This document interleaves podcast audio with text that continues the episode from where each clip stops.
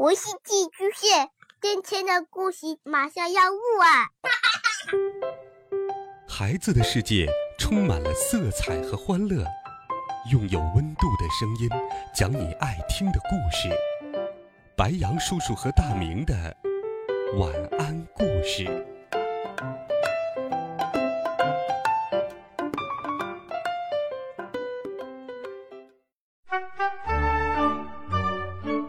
小朋友们、同学们，大家好，欢迎收听白羊叔叔讲故事。一起来听第十五集。期末考试终于完了。考试期间，为了防止我作弊，爸爸很吝啬的将隐形药水藏了起来，不让我用。因此，这次考试，尽管我事先有许多偷天计划，但我一点儿。都没沾着隐形药水的光。这个寒假，妈妈找来了起码有半人高的辅导资料让我做。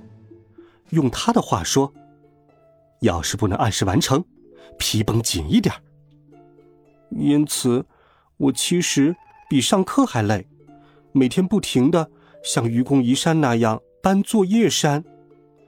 而爸爸则埋头于他的新实验当中，全神贯注。废寝忘食，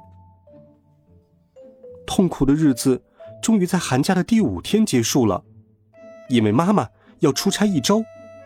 临走前，妈妈对我说：“不许贪玩，不然回来我亲你的屁股吃竹笋烤肉。”竹笋烤肉的滋味，当然没有饭店里的那道菜那么好吃。我吐了吐舌头，嘿嘿，向妈妈指天发誓：“妈妈。”我会好好学习，天天向上的。妈妈这才放心的拎着行李去了火车站。这一天，爸爸的实验也取得了关键性的进展。他不但将隐形药水和隐形粉合二为一，还发明出了显形药水。人和物隐形之后，只要再喷上显形药水，就会马上显形。他将这两种药水装在不同的小型喷雾器里，为了防止弄错，还给喷雾器分别贴上了标签。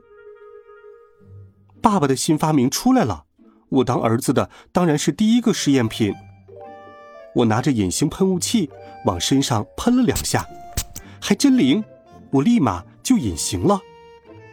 我再用显形喷雾器朝自己喷两下，哈哈，又显形了。真是太奇妙了！我高兴的把爸爸举了起来。爸爸太有才了，太有才了！爸爸拼命挣扎，呃，放我下来，放我下来！呃，不知道我恐高啊！我将爸爸放下来说道：“爸爸，为了庆祝你的发明成功，我们出去玩吧。”爸爸说：“儿子，你自己想出去玩，不要拿我的发明当借口。”我说：“难道闷在家里这么久，你不想出去走走吗？”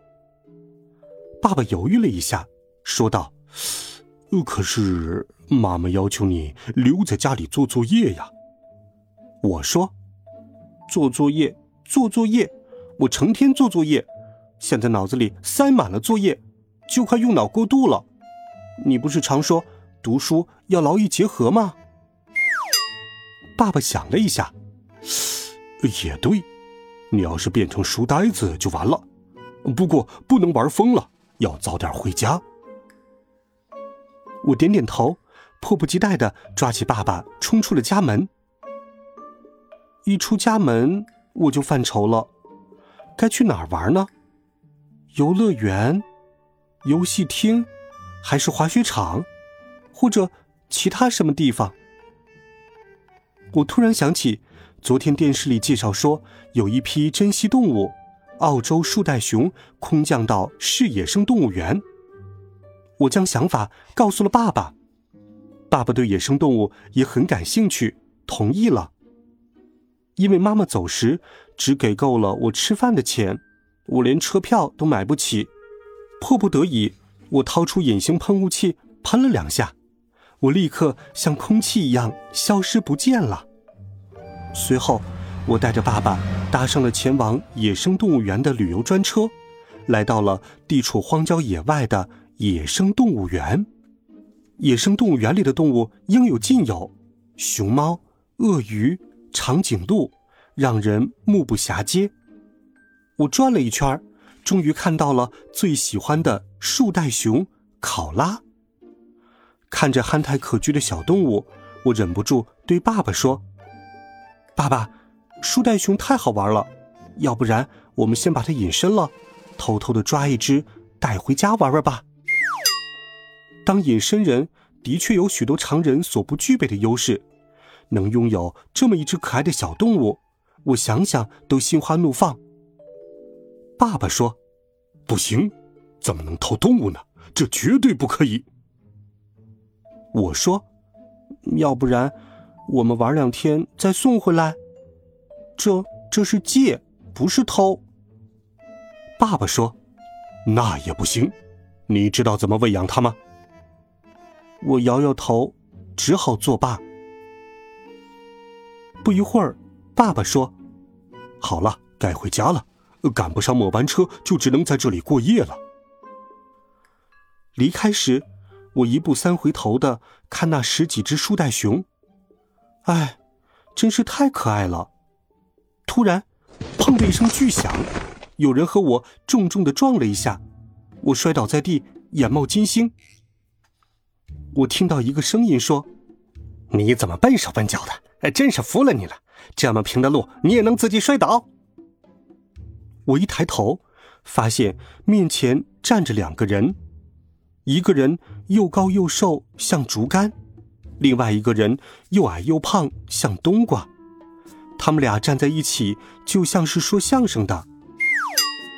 刚刚被我撞到的人是矮胖冬瓜，他正被瘦竹竿训斥呢。胖冬瓜争辩道：“嗯，不是我自己摔倒的，我撞到了一个人。”瘦竹竿不耐烦地说：“这里除了我们两个，连个鬼都没有。”难道是我撞的你不成？你给我放机灵点误了老大的事儿，他不会放过你的。胖冬瓜委屈地说：“真不明白老大在想什么。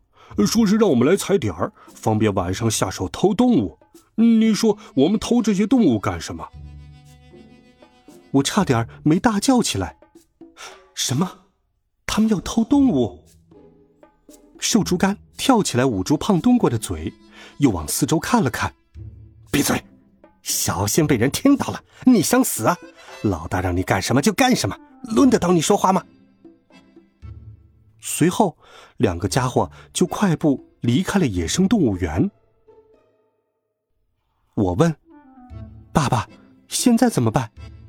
爸爸说：“马上通知野生动物园的园长，让他们做好防备。”我找到了园长办公室。大摇大摆的走了进去，戴个圆眼镜、长得酷似熊猫的园长正在打电话。我坐到他的电脑前，哒哒哒的敲起了键盘，输入了一行字：“今晚有坏人要来偷动物，请加强戒备。”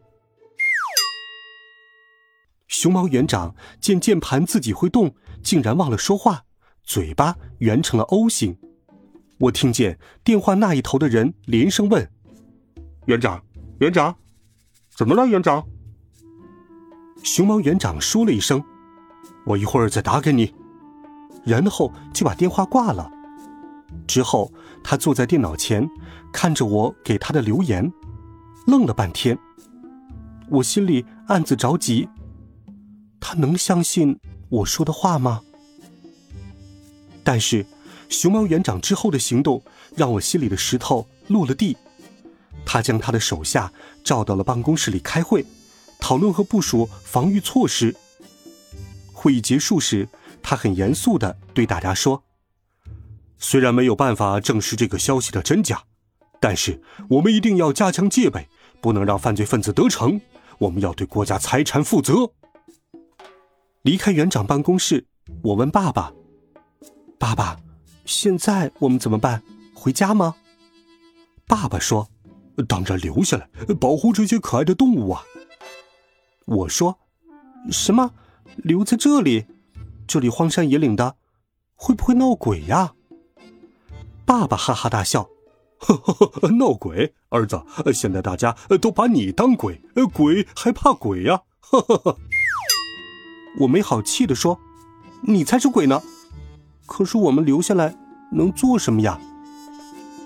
爸爸说：“现在不好说，到时候见机行事吧。”晚上，天气变得越来越冷。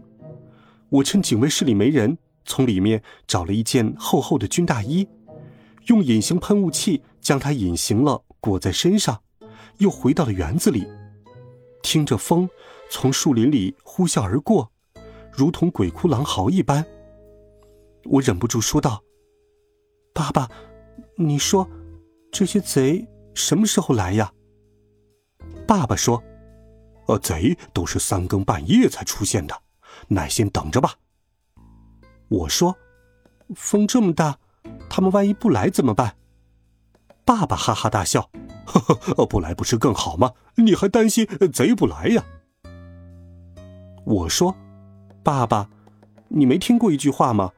不怕贼偷。”就怕贼惦记，今天晚上他们来了，就可以把他们抓住；如果不来，还不知道要什么时候来呢。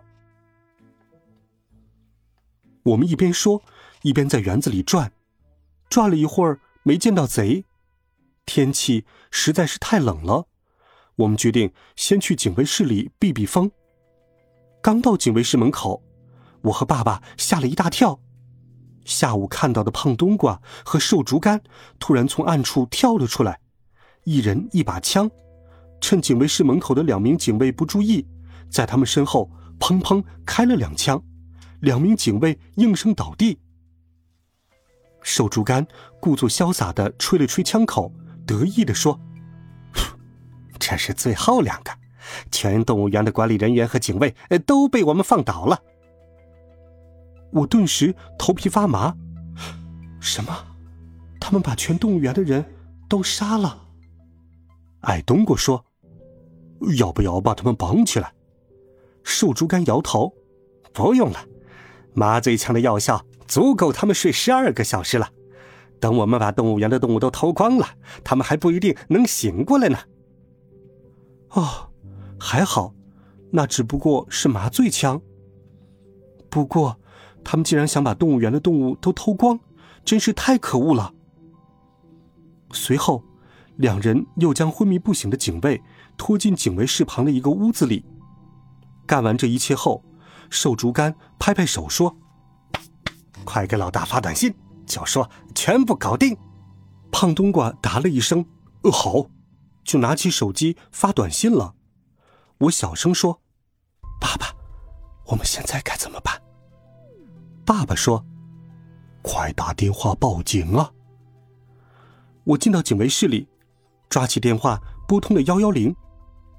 警察叔叔，这里是野生动物园，有一群不法分子要偷动物，警卫们都被打晕了。